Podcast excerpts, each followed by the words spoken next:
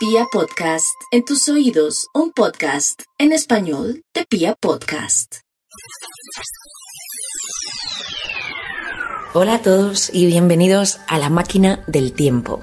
Hoy vamos a hacer un ejercicio un poco distinto. Vamos a hablar de anécdotas fascinantes sobre comida, porque las hay en todas las épocas de la historia, desde Cleopatra hasta el siglo XX, y veremos que lo que creemos que es nuevo, como pueden ser las máquinas expendedoras o la comida chatarra, en realidad es algo que ya existía hace muchos, muchos años.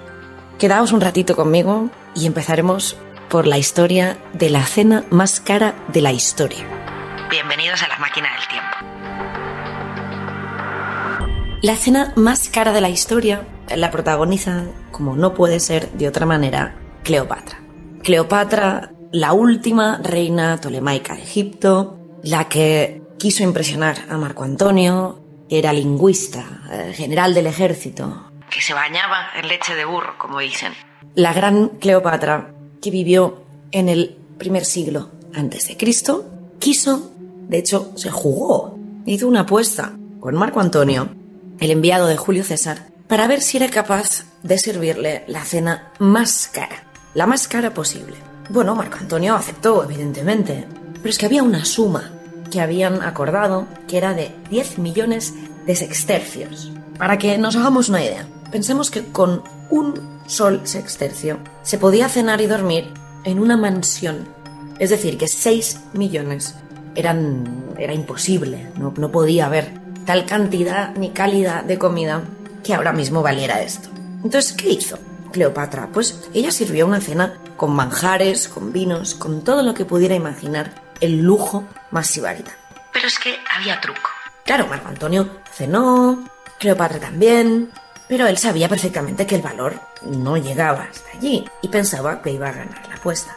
Pero Cleopatra, que era muy lista, llevaba un collar, lucía un collar, un impresionante collar con dos perlas. Estas perlas las había heredado y eran muy valiosas. Como se hacía en, esos tiempos, había un juez en esas, en esas contiendas para que nadie fuera engañado, y Cleopatra se acercó a uno de los jueces y le preguntó que cuánto podía valer una de esas perlas. Él le contestó que unos 5 millones de sextercios. Así que ella echó una de las perlas en una copa con vinagre de vino y esa, como está hecha de carbonato de calcio, pues reaccionó a ese aliño y se disolvió. Cleopatra se bebió la copa de vino más cara de la historia. Ya no hacía falta tomarse la segunda. En ese momento Marco Antonio se dio por vencido. Hay cuadros y hay, y hay muchas novelas que hablan de esta anécdota, pero la historia está llena de muchísimas otras. Eh, porque al final todos comemos, desde los egipcios a, nosotros. Entonces la comida entronca una serie de, de historias fascinantes. Vamos a por la segunda. Después de comer usamos un cepillo de dientes, ¿no? Bueno, no siempre han sido cepillos. Hasta el siglo XVIII, casi hasta el siglo XIX, no nos lavábamos los dientes con un cepillo, como lo conocemos ahora. Especialmente en el oeste de Europa se usaban un trapito o una tela de lino que tenía sal, que tenía algunas sustancias para sacar, arrastrar la suciedad. Pues bien, si nos vamos a Inglaterra y nos vamos a final del siglo XVIII, en 1780, en un sitio llamado Newgate, había unos disturbios en la calle y por ellos encarcelaron a un señor llamado William Addis. Como ese señor no se fiaba de los trapos que había en prisión, imaginemos la suciedad, creo que era más sucio lavárselos que no lavárselos en ese contexto, pues hizo un apaño, buscó un sustituto, se guardó un hueso de la cena y sobornó a uno de los guardias que estaba a la orden del día de estos sobornos y consiguió unas cerdas. Así que las unió, las pegó en unos agujeros que había hecho en el hueso y así obtuvo el primer cepillo de dientes. Lo interesante es que salió de la cárcel y fundó la compañía Addis, su apellido, que a día de hoy aún existe y que es la primera que comercializó los cepillos como los conocemos. Vayámonos ahora al siglo XX. Vayámonos a los grandes dictadores de este siglo ¿Y cuáles eran sus manías de comida?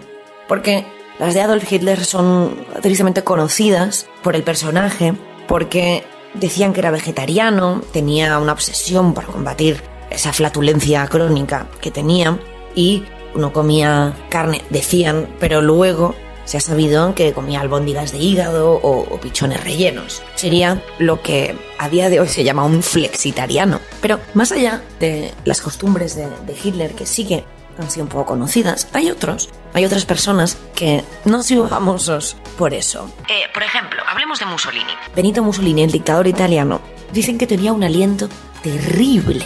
Estaba convencido este hombre de que los ajos crudos eran buenos para su corazón.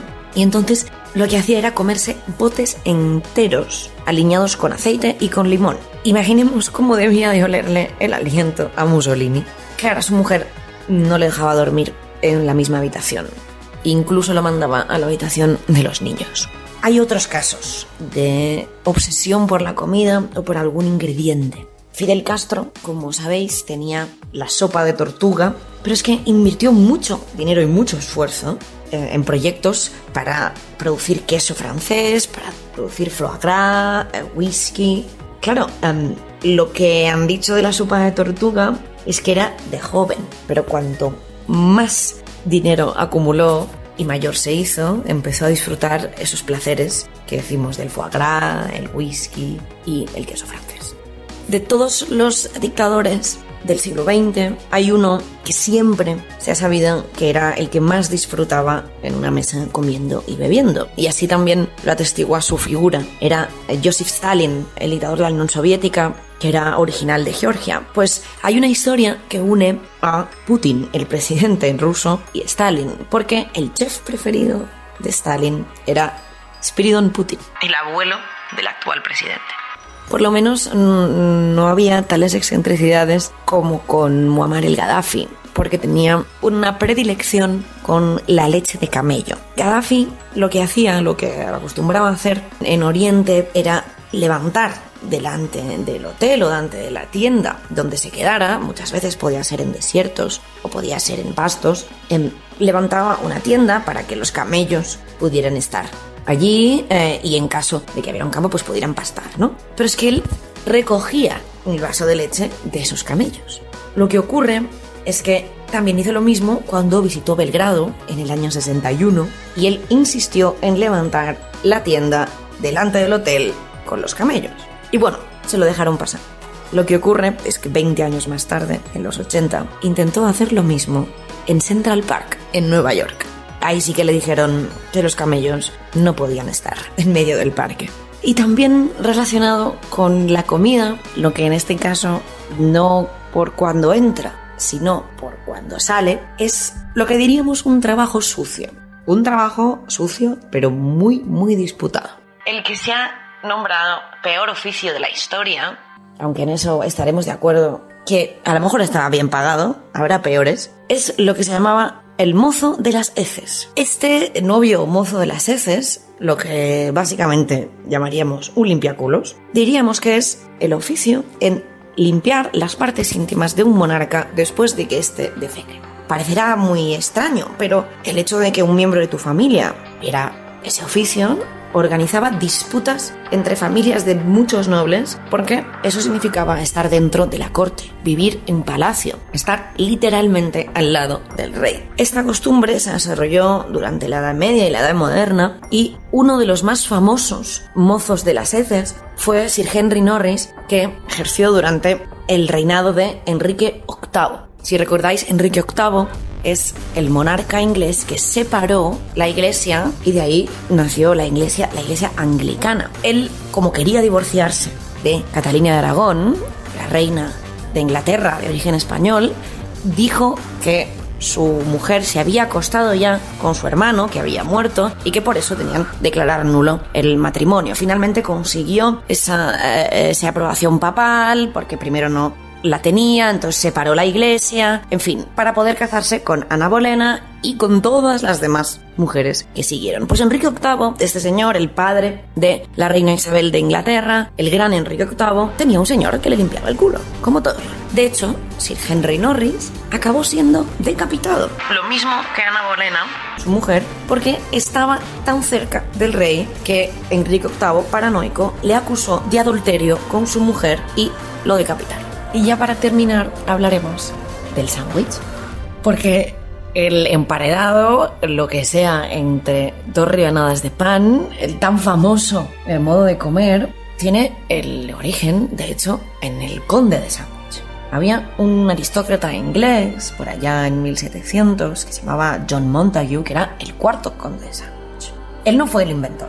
Lo que pasa es que a él le gustaba comer de esta forma porque así no se ensuciaba los dedos mientras jugaba a las cartas. Por allá en 1762, Montagu estuvo 24 horas seguidas ante una mesa de juego. Y para calmar el hambre pidió un poco de carne entre dos rebanadas de pan. A este tentempié se le puso el nombre de sándwich en honor a su conde. Y aquí terminamos para hoy con las anécdotas de comida, con las curiosidades históricas sobre comida, que las hay a miles, y nos veremos, o mejor dicho, nos escucharemos en la siguiente máquina del tiempo.